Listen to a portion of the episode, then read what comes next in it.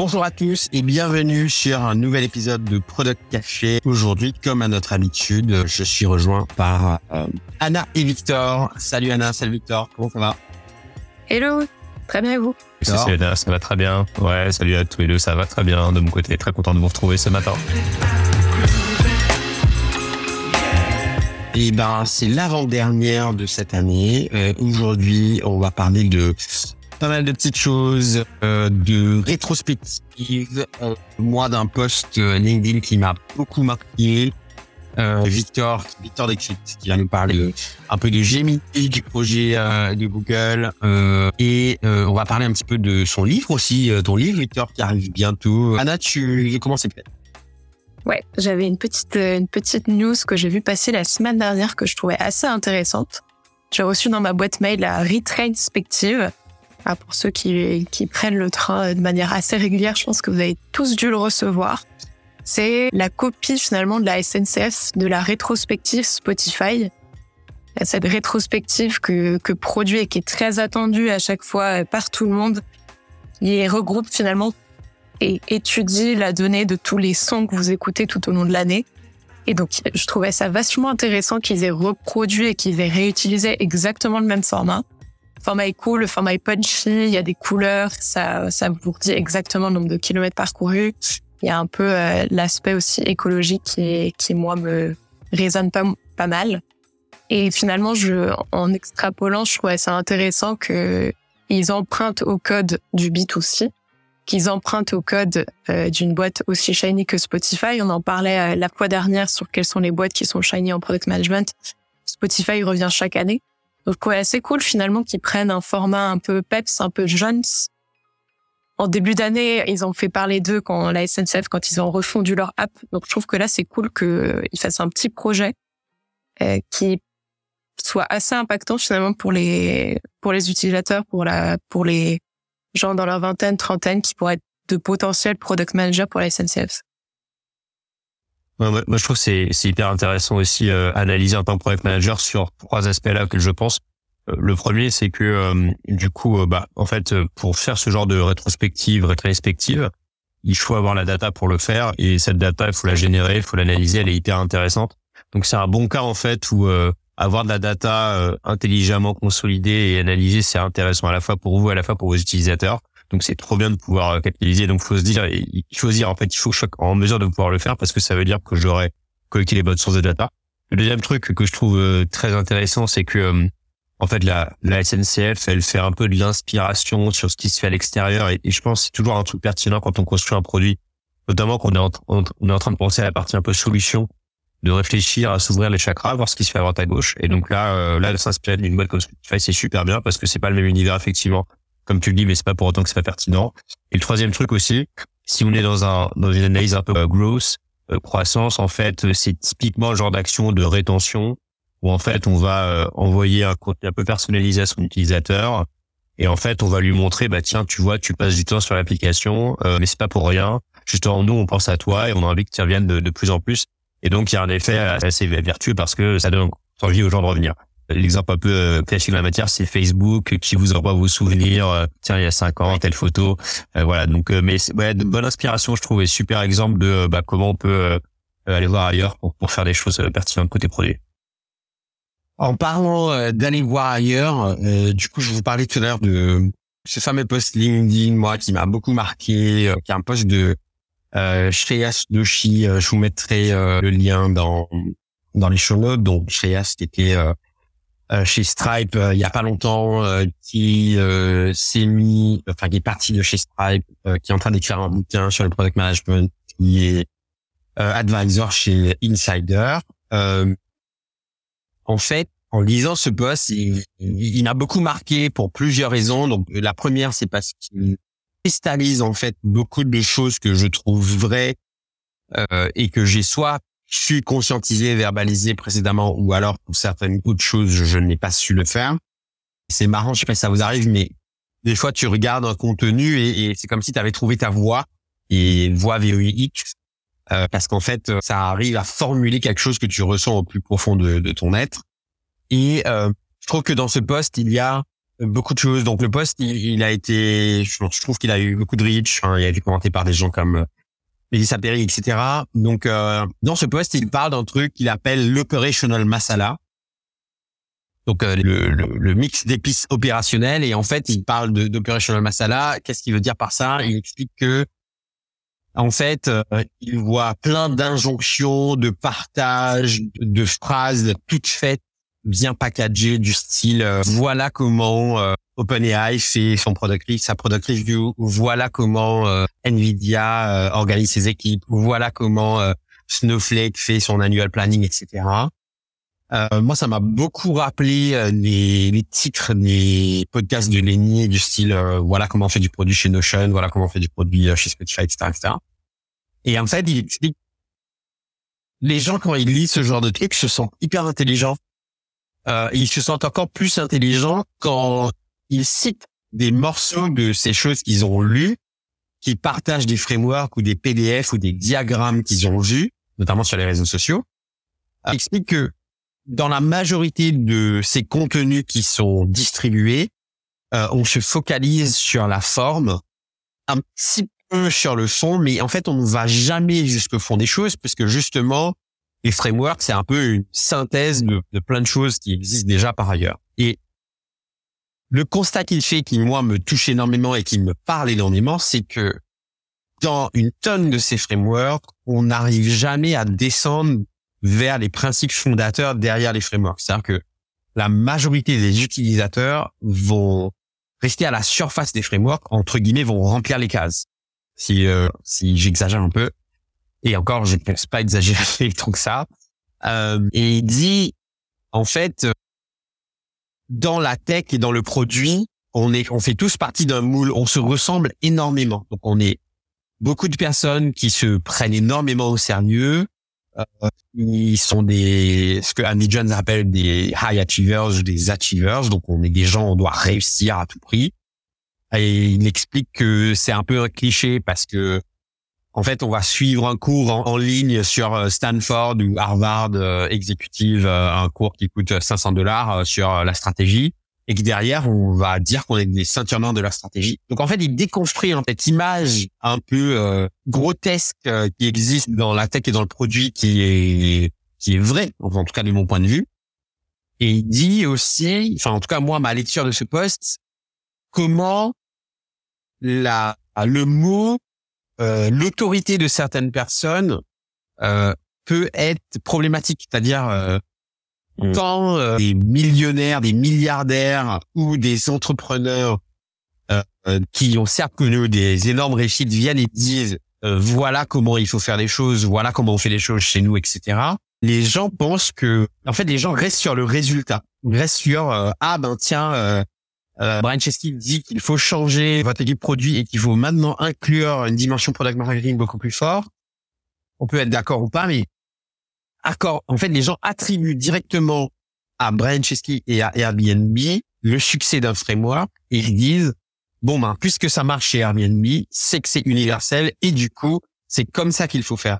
À aucun moment les gens se disent que chez Airbnb il y a une politique de recrutement qui fait qu'en fait Airbnb embauche des gens ultra smart, hyper capés, euh, qui sont des êtres humains euh, juste euh, voilà incroyables et qui et que la somme de la capacité de ces êtres humains, c'est ça que fait le, qui fait le succès de la boîte et pas le, planning, le design organisationnel d'Airbnb, etc., etc., Donc, j'ai trouvé ce poste hyper inspirant, hyper pertinent et hyper révélateur parce qu'il cristallise, pour moi en tout cas, une grosse partie de ce qui ne va pas dans le produit. Ouais, je, je, sais pas si c'est une grosse partie de ce qui va pas, mais en tout cas, c'est sûr que ça, ça contribue à un peu mal faire du produit. Alors, je dis mal faire, c'est, c'est avec des guillemets parce que tout le monde a envie de bien faire, mais en tout cas, euh, ça, montre qu'il y a des marges de progression. Il y a deux trucs que ça m'évoque, en fait. Le, premier truc, c'est, c'est un peu l'infobésité à laquelle on est confronté aujourd'hui. Il y a plein de, de contenus et qui se veulent être du contenu snacké euh, qu'on peut qu'on peut déguster un peu comme des chips à l'apéro. Et donc euh, sur LinkedIn euh, par exemple ou sur sur des sur des shorts format short Instagram, TikTok ou, YouTube. En fait, on va essayer de, de, donner trois quatre petits conseils en, en pour une lecture d'une d'une à trois minutes, à cinq minutes max. Et puis et puis en fait derrière, effectivement, on se sent plus intelligent. Et, et on consomme plein de contenu comme ça et, c'est assez gratifiant parce qu'on se dit bah j'ai appris des choses, j'ai des choses que je peux mettre en pratique et, et potentiellement ça va m'aider à être plus efficace. Mais le deuxième truc que ça m'évoque et pourquoi c'est pas pertinent de faire du snacking comme ça, c'est qu'effectivement en fait on Bon, déjà, il y a le côté un peu euh, fame où on va se dire, bah, puisqu'ils font comme ça, si j'applique pareil, je vais avoir le même succès. Donc, en ggros, si j'applique les mêmes trucs qu'Airbnb, je vais avoir une boîte aussi qui va avoir autant de succès qu'Airbnb, ce qui évidemment, quand on le dit comme ça, n'a pas de sens. Et surtout, euh, surtout, je trouve que euh, sur des formats un peu plus longs, euh, donc euh, le podcast peut y contribuer, mais même les livres, par exemple, en fait, on va un peu délaisser ce genre de contenu qui vont être plus difficiles d'accès, mais qui en fait permettent eux d'accéder aux principes structurants, parce qu'on va y passer plus de temps, on va avoir une plus forte montée en compétences, et donc c'est comme ça qu'on va réussir à, faire de meilleurs produits au final. Donc je dirais que euh, c'est aussi ça en fait à mon avis qu'il y a derrière c'est le fait de se dire euh, en fait on, reste trop en surface et on se satisfait de cette surface là qui fait qu'on va jamais aller aller plus loin euh, et, cette montée en compétence qu'on devrait faire elle va nous mettre dans l'inconfort mais c'est ça la seule condition à mon avis pour à la fin progresser de manière plus globale et améliorer les, les choses qu'on fait parce que oui c'est le dernier point que j'ai en tête c'est qu'en fait on est quand même sur des disciplines où les mêmes principes sont enfin s'appliquent depuis des, des 20 30 d'années alors que sur le product management c'était un peu plus récent mais euh, la tech en général, l'informatique en fait, on est sur des principes qui ont 30, 40 ans et qui ont jamais changé et qui reviennent au fur et à mesure et on réinvente jamais la roue. En fait, c'est toujours les mêmes principes qui sont appliqués à une chose différente. Je trouvais ça assez intéressant. Je voulais te challenger un peu, Axel. Tu disais que finalement, c'était le propre du product management et ça cristallisait un peu ce que tu appréciais pas sur ce, sur cette discipline. Mais je rejoins un peu Victor de dire est-ce que c'est vraiment le propre du product management? Est-ce que c'est pas finalement euh, c'est un peu la queue de comète du fait que bah, voilà il y a cette info obésité? Il y a tellement de contenus qui sont disponibles qu'on peut un peu se perdre dans le vortex de ah tiens un autre un autre post intéressant une autre un autre take sur un sujet un autre framework euh, et finalement c'est pas plutôt ce qu'on devrait nous apprendre c'est de renforcer notre esprit critique mais est-ce que c'est vraiment le propre du product management? Pense un truc sociétal plus général. Je sais pas si c'est le propre du product management, management parce que moi, je là d'où je suis, ben forcément, c'est dans une, position plutôt liée au product management. En fait, ce que je lis dans ce poste également, c'est que profondément, dans toutes ces personnes qui se jettent sur des frameworks euh, et qui surtout restent à la surface des frameworks, je pense que il y a un truc qui me marque dans ce que dit Sheriash, il dit à tout à la fin de son poste. But really, we are seeking destruction from that knowing feeling deep down that we might actually have no idea what the fuck we are doing. Et en fait, euh, en fait, euh, j'ai pas, j'ai pas besoin de, forcément besoin de presser, d'aller chercher euh, des heures et des heures pour trouver une solution. Il y a un truc qui m'est offert sur un plateau d'argent, quoi. C'est ça le truc le challenge que je trouve là-dedans, c'est que ce shortcut là de dire bah tiens bam voilà le framework pour planifier tes OKR, voilà le framework pour ceci, voilà le framework pour ça. Le, le côté tout est tout fait, tout pré-packagé, t'as juste besoin de remplir les cases. Bah c'est hyper dangereux parce qu'en fait euh, surtout pour la population de plus en plus jeune qui est en train d'arriver dans ce métier et qui ne jure pour une grosse partie d'elle d'entre elles que par ces frameworks, en fait, on ne développe pas ce que, comme tu dis, Anna, sa, sa pensée critique, on ne développe pas sa capacité à réfléchir. Oui, je suis assez en phase. Euh, je suis assez en phase. Euh, pour moi, c'est, euh, enfin, oui, ce point que tu mets en avant, je pense en plus il y a des, des, des sujets plus profonds. Enfin, c'est des trucs très philosophiques du, du genre. Euh, en fait, c'est très dur de, de, de se dire bon bah qu'est-ce que je fais? Euh, bon, euh, je me pose des questions sur ce que j'ai envie de faire euh, et dans la vie et en fait qu'on te dise bah tiens juste applique cette checklist et puis exécute c'est très très rassurant. il y a un truc très divertissement parce qu'elle est très humain, c'est très humain je pense. Oui, tout à fait. Et d'ailleurs ça me ça me fait penser au truc d'actu là dont je voulais parler sur Gemini parce que bon alors j'ai pas j'ai pas suivi à fond à fond tout ça parce que ça me fatigue un peu les histoires d'IA mais mais j'ai quand même compris un, truc assez marrant c'est que ouais c'est que donc alors Gemini c'est le nouveau ChatGPT version Google euh, donc ils avaient sorti Bard euh, récemment, et puis là visiblement Gemini c'est la nouvelle version de, Bard. Euh, le, nom est plus sympa déjà, mais en tout cas ce qui est intéressant c'est qu'ils n'ont pas encore lancé. En tout cas ils ont ils ont mis une vidéo qui euh, qui décrit un peu les fonctionnalités qui vont être accessibles. Et là euh, et là ils ont eu un, un bad parce qu'en fait les les gens ont challengé certaines parties de la vidéo en disant mais ça c'est pas possible que euh, l'IA le fasse aujourd'hui ou et voilà ils ont posé un peu ils ont un peu creusé sur cette vidéo un peu démo de lancement Et ils ont challengé Google, ce qui fait que ça a fait limite un bad buzz parce que Google a été obligé de rectifier, de dire que oui, alors en fait là, ça donnait l'impression que c'était une, une IA qu'il faisait, mais en fait c'était pas une IA. Et euh, donc je trouve ça marrant parce que euh, on parle un peu de, de framework à réappliquer et dans les frameworks un peu euh, qu'on réapplique de manière bah, assez courante et dont on parle beaucoup, c'est c'est tout ce qui va être approche make it until you make it. donc fais semblant jusqu'à ce que tu arrives à le faire en vrai, qui pousse en fait à, à, faire ce genre de vidéo où tu vas faire semblant que tu arrives à vraiment faire un truc hyper fort d'un point de vue technique euh, pour juste vérifier qu'il y avait une traction de la part des gens, que les gens sont intéressés, puis derrière ensuite ça te permet de construire de manière plus sécurisée, plutôt que de construire le truc dans ton coin. Et en fait, et en fait potentiellement le jour où tu le livres, bah les gens vont te dire ok, mais en fait c'est pas ce dont j'avais envie. Et l'exemple en la matière, c'est Dropbox qui avait fait une vidéo très célèbre où euh, il, présentait un peu ce, à quoi leur outil devrait ressembler alors qu'il n'était pas encore fait. Et tout le monde avait adoré. C'est même un exemple cite dans plein de livres sur voilà le MVP, la force de faire ça dans, dans les startups. Et donc ce qui est marrant, c'est que c'est un peu le deuxième point là-dessus, c'est qu'en fait, on voit que Google le fait et Google a le droit de le faire. Je veux dire, enfin, c'est logique qu'ils pas, qu'ils testent un petit peu une appétence marché avant de, euh, avant de construire le truc. Et en fait, aujourd'hui, les, les GAFA, je trouve, sont extrêmement euh, scrutés euh, et, et, on les surveille, qui fait que ce qu'on accepterait, je pense, pour 90% des acteurs de la tech, 90% des acteurs de la tech, on l'accepte pas pour Google. Et, et donc, c'est à la fois bien, à la fois pas bien. En tout cas, c'est intéressant de voir que bah, finalement euh, il y a une sorte de boucle qui vient de se boucler et, donc euh, bah un truc aussi classique qu'un MVP que qu'essaie de faire Google bah ça ça fait un bad buzz très très vite peut-être qu'il y a le gars derrière aussi c'est peut-être euh, la, raison de, de cette suspicion de, cette méchance mais en tout cas voilà j'ai trouvé ça très marquant et très intéressant bah, tu l'attribues à quoi le fait que voilà ils aient pas le droit à l'erreur entre guillemets. On s'attend à ce qu'ils sortent un produit fini? Est-ce que c'est comme tu dis Est-ce que c'est juste le côté intelligence artificielle? Est-ce que c'est le côté Est-ce qu'il y a d'autres éléments qui viennent compte. Alors que justement, s'ils veulent pas mourir, faut qu'ils faut qu'ils sortent des petits produits, faut qu'ils faut qu'ils voient s'il y a l'attraction, etc. Je pense qu'il y a le sujet IA qui fait que les gens sont beaucoup plus euh, vigilants et beaucoup plus euh, sceptiques et vont vérifier vraiment, fact-checker davantage.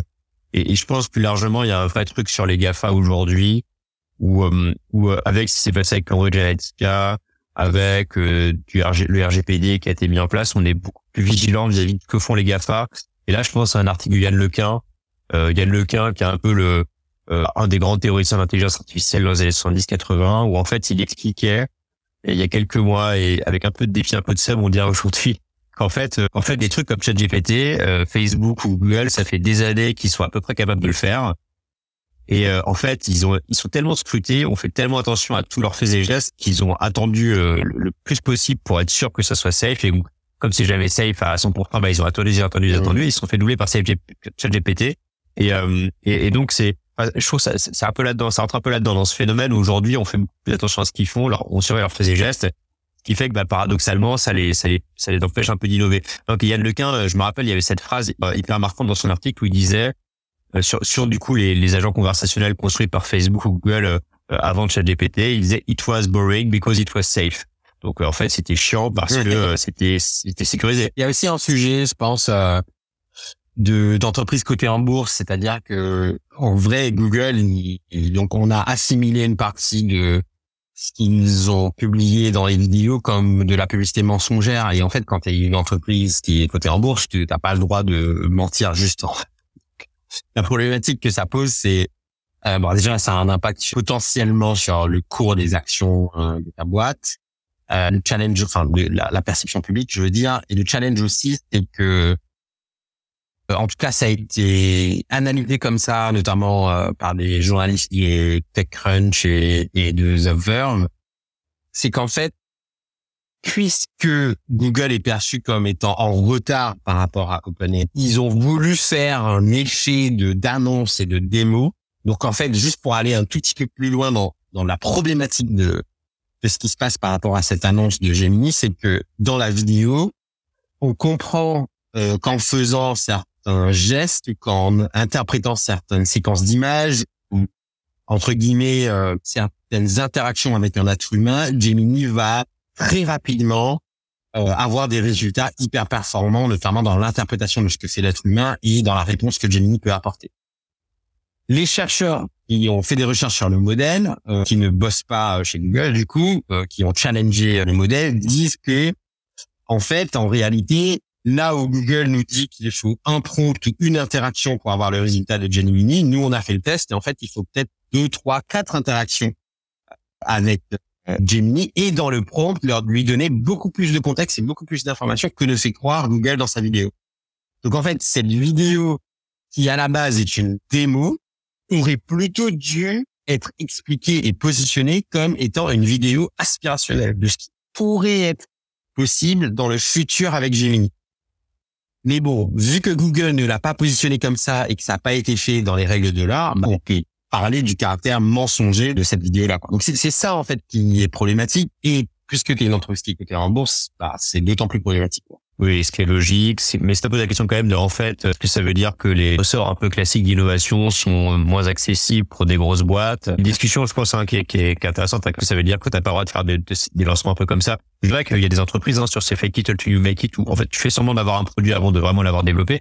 Tu as, des boîtes qui font ça un peu en sous-marin, c'est-à-dire euh, qui vont faire des Facebook ads pour tester une offre de produit, voir si ça répond. Bien sûr. Et puis derrière, tu construis. Mais donc, tu le fais en sous-marin, effectivement, et tu t'essaies pas de récupérer l'effet de Mais les boîtes qui font ça, les boîtes qui font ça, pour la grande, très grande majorité d'entre eux qui sont en train de fake it, c'est pas des boîtes qui sont cotées en bourse. Et je pense que tu as un niveau, comme tu dis d'ailleurs, je pense que c'est des boîtes qui, les GAFAM, c'est des boîtes qui sont hyper scrutées et, en fait, c'est des boîtes qui normalement devraient faire gaffe. Et je pense que là, ce que les journalistes disent, c'est que ben, Google, ils ont pas fait gaffe. Et c'est bizarre qu'une boîte comme Google ne fasse pas gaffe. C'est ça, ça aussi. En fait, mais, mais là, dans, dans, tout ça, il y a aussi le sujet de la perception. Tu parlais de safety tout à l'heure. En fait, il y a un gros sujet de confiance autour de l'intelligence artificielle. Comment tu fais confiance à des boîtes comme Google si dans leurs vidéos de démo, te mettent plein de mensonges? Tu vois, c'est ça le truc. Ça, ça c'est une histoire de d'optique et de, et de perception. Mais, mais par exemple, tu as Coca avait fait une pub euh, où ils avaient euh, une, une, pub vraiment super avec euh, qui se passait dans un musée. Alors, il faudra, que moi je de la vidéo, mais c'est une super pub. Et en fait, ils avaient un peu dit, on a utilisé l'IA pour le faire. Et donc, tout le monde avait fait assez vite le raccourci. Euh, en gros, c'est une IA qui a généré la vidéo. Euh, même moi, j'avais fait un post dessus et on m'avait dit, ah bah non, attention, ça n'a pas été complètement généré par une vidéo à l'époque. Et, et, et, en fait, et en fait, voilà, tout le monde a bien compris qu'effectivement, bah, en gros, les, les, images générées par l'IA avaient aidé Coca à faire la vidéo, mais ils ont pas du tout eu ce bad buzz. Ça a été même l'inverse. On a dit, bah, si cherchent fort super créatif, et, et Coca ils sont cotés en bourse également. Alors oui, leur corps de métier c'est pas de vendre de l'IA, mais euh, mais je trouve qu'il y a un traitement un peu. Bah, moi, si je suis très franc, je trouve que c'est un peu injuste en fait euh, vis-à-vis des, des Gafa et Victor, le défenseur de Google. Euh, parce que non, mais je veux dire, c'est les non, mais non, je veux dire, c'est des c'est des boîtes qui ont quand même beaucoup apporté à l'écosystème tech. C'est c'est des c'est des méchants, hein, je suis d'accord, mais mais du coup là, on les là en fait bon. Non, mais bien sûr.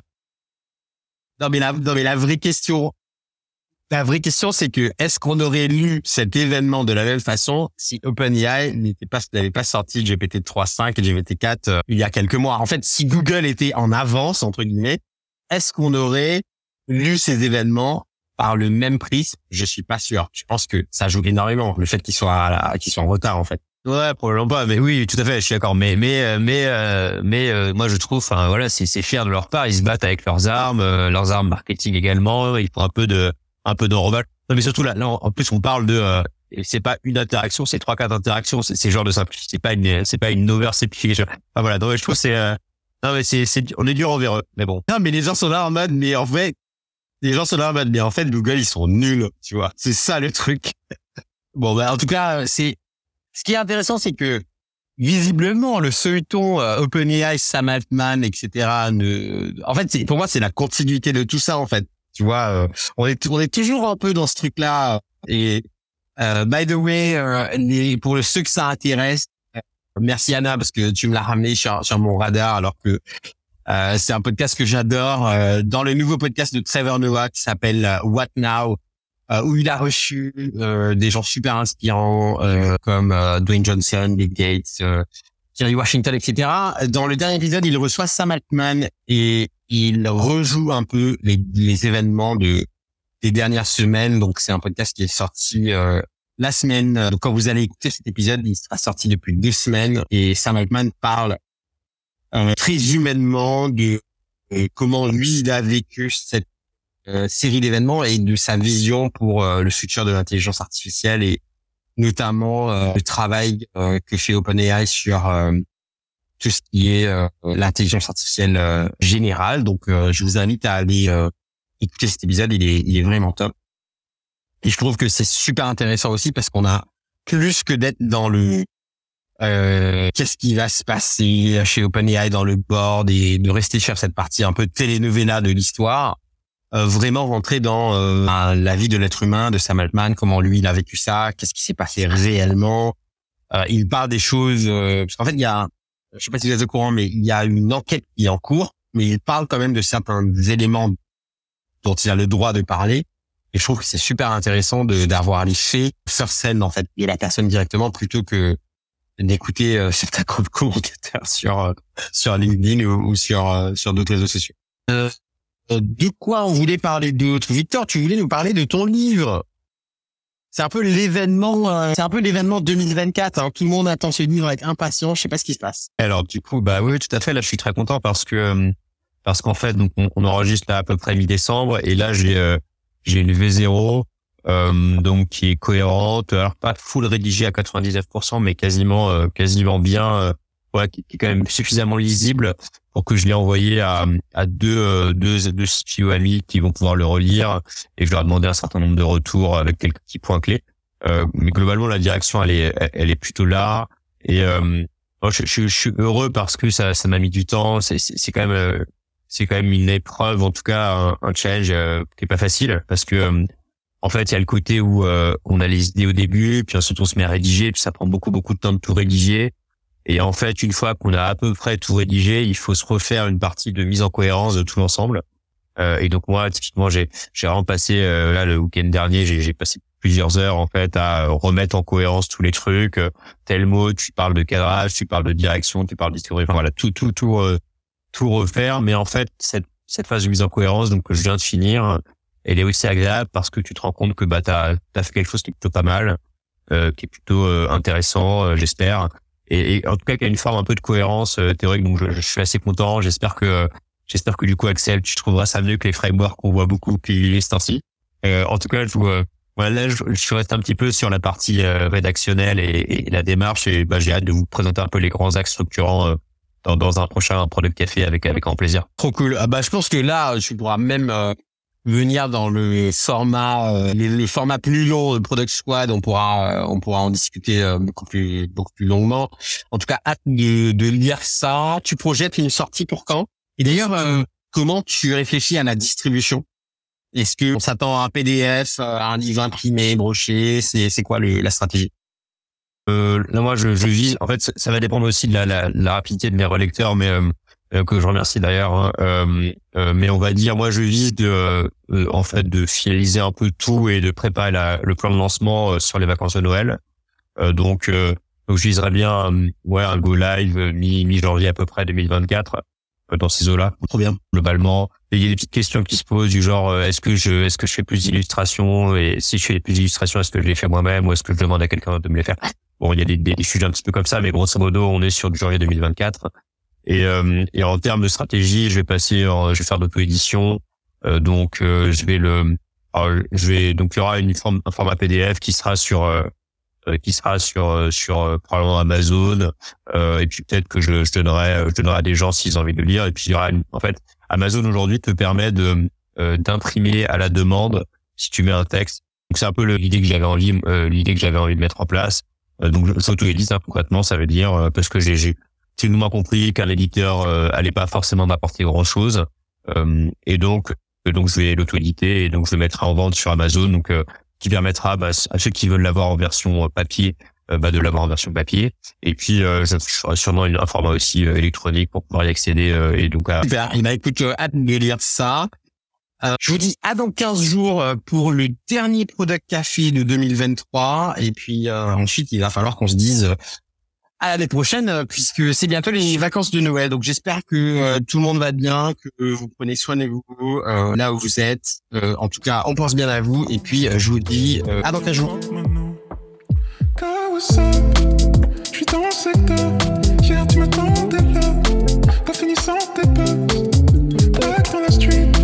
C'est la.